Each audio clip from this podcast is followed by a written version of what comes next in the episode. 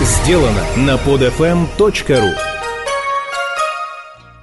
Здравствуйте! В новом подкасте проекта «Кардиология» мы поговорим о том, от кого таможня защищает Россию, зачем нужно покупать мало автомобиля за много денег и как прежние герои вступили в новую эру мирового ралли. Радостная новость пришла к нам из правительства. Мы, то есть огромная страна под названием Российская Федерация, вступаем наконец-то во Всемирную торговую организацию. Вступаем мы туда давно, настолько давно, что начали еще в пору, когда никакой ВТО не было, а было только ГАТТ – Генеральное соглашение по тарифам и торговле. Непосредственно переговоры о вступлении России в ВТО начались сразу после создания этой самой организации, то есть два президента назад, в 1995 и с тех пор идут. Нет, наш подкаст не сменил профиль, и долго о политэкономии мы говорить не будем. Просто так уж получилось, что вопрос о вступлении в организацию, исповедующую принципы свободной торговли, как-то оказался неразрывно связан с вопросом о пошлинах на ввозимые в страну автомобили. Положительный с точки зрения среднестатистического россиянина например, совсем недалеко, в странах Балтии. После распада СССР все они резко повернули в сторону цивилизации, отчего там сразу стало легко и удобно покупать Мерседесы второй и третьей свежести. Причем за деньги, которых в России хватило бы только чтобы напиться, оплакивая мечту о таком автомобиле. В общем, поглядывая за ближний кордон, многие мечтали о том, что и у нас скоро-скоро наступит секонд-хендовый рай. Правила всемирной торговли требуют или снять вовсе, или существенно ослабить таможенные барьеры. И вот свершилось. Из правительства донеслось, что скоро вступаем. Скоро, это может быть даже в нынешнем 2011 году. И тогда уже в 2012 ничего особенного не произойдет. Нет, пошлины на ввоз иномарок снизить, конечно, придется, но только до докризисной величины. Иными словами, если сейчас на границе за новую легковушку приходится платить 30% от ее инвойсной стоимости, то в 2012 году можно будет отдавать только 25%. И все, никакого мерседесового рая.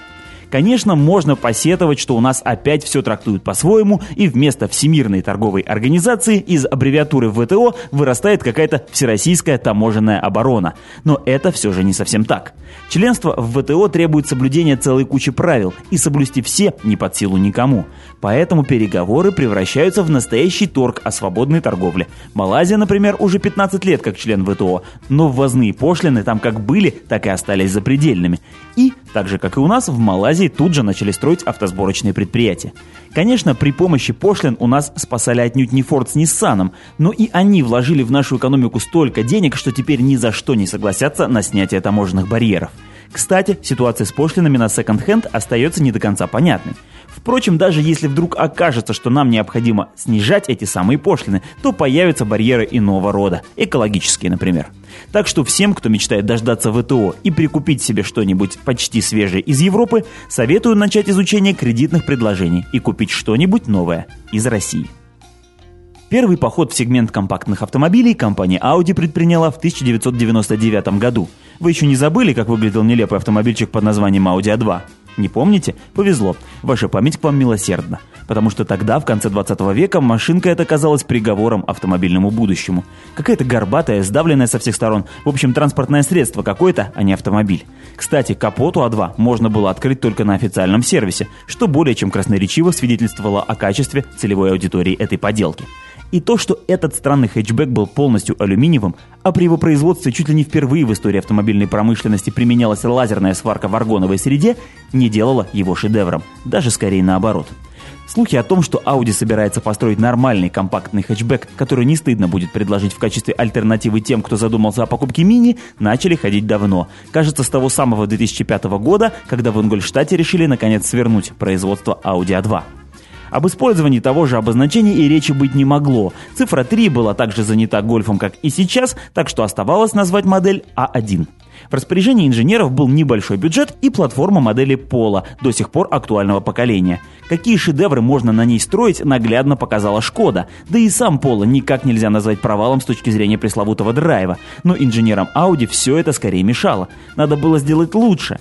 А насколько им это удалось, я расскажу ровно через неделю. А пока, забрав в Ауди-центре Петроградские ключи от выданной мне для близкого знакомства А1, я обошел ее кругом, пытаясь ответить себе на простой вопрос. А для чего, собственно? Нет, автомобиль, конечно, неплох. Такой бодрый крепыш, будто одетый в майку, подчеркивающую развитые плечи. Цветовых схем для машины выдумано немало, так что нужно совсем уж не иметь ни вкуса, ни фантазии, чтобы купить машину просто черного или, не дай бог, серебристого цвета. И это как раз то, что будет отличать владельцев А1 от прочих поклонников Audi. И все же, достаточно ли этого, чтобы просить минимум 800 тысяч за хэтчбэк класса «Б», практически лишенный багажника, зато оборудованный мотором в 1,2 литра и совсем не автоматической коробкой передач? Кстати, стоит захотеть окраску поинтересней и какие-нибудь яркие вставки в салон, а еще автомат и 122-сильный мотор с двумя нагнетателями, и цена легко, как Елена Исенбаева, махнет за миллионный рубеж. То есть фактически предлагается купить Поло по цене двух. В конце концов, задача таких вот маленьких, но очень премиальных автомобилей – декларировать достаток хозяина и его же ненормальность. В самом положительном смысле этого слова.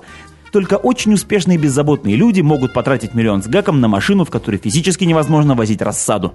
Вот какую надпись можно было бы сделать на борту А1. А еще можно написать цену, и это тоже будет правильно. Впрочем, такая машина уже сама по себе ярлык, и в этом плане точно ни в чем не уступает заклятому конкуренту по имени Мини. Ну а ездовые повадки А1 я, как и обещал, опишу в следующем подкасте. Новый чемпионат мира по ралли, традиционно начавшийся в заснеженной Швеции, это не просто старт нового сезона. Это, если хотите, заря новой эры мирового ралли. Впервые на старт этого престижного первенства вышли автомобили, которые с ралли-карами прошлого роднит только четырехколесность.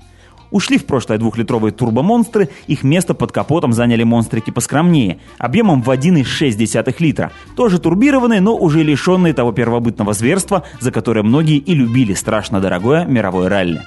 Под новые моторы оба оставшиеся в чемпионате мира производителя Ford и Citroën построили новые же машины. Ford Fiesta RS WRC и Citroën DS3 WRC соответственно – и главный вопрос нынешнего чемпионата – сможет ли лидер двойного шеврона и семикратный чемпион мира Себастьян Лёб сохранить свою непобедимость в новой реальности? Конечно, Швеция – это еще не вся реальность, но все же пока можно констатировать, что у Себа получается плохо. К концу первого дня чемпион безнадежно отстал от лидера, которым, и это главный сюрприз раллийного дебюта, оказался почти неизвестный широкой публике 23-летний норвежец Мадс Остберг. Сразу поползли слухи, что Citroёn не едет, но слухи эти подтверждений не нашли. Во-первых, статус чемпиона обеспечил Лёбу первый стартовый номер, так что фактически Сёп подметал дорожку для остальных. Во-вторых, Лёб никогда не был специалистом по снегу, что не является преступлением. Швеция – единственная снежная ралли в календаре, так что бояться больше нечего. И, наконец, в-третьих, напарник Лёба и тоже Себастьян Ажье реабилитировал Марку, заняв по итогам ралли четвертое место. Еще лучше на таком же DS3 мог проехать Петер Солберг, но накануне ралли норвежец не кстати повстречался с дорожной полицией, которая лишила пилота права управления автомобилем за превышение скорости более чем на 40 км в час. Запрет вступал в действие через 48 часов после вынесения, так что экс-чемпион мира сумел проехать почти всю дистанцию. И только на последнем спецучастке был вынужден отдать руль штурману, который уверенно привел болид на последнее место.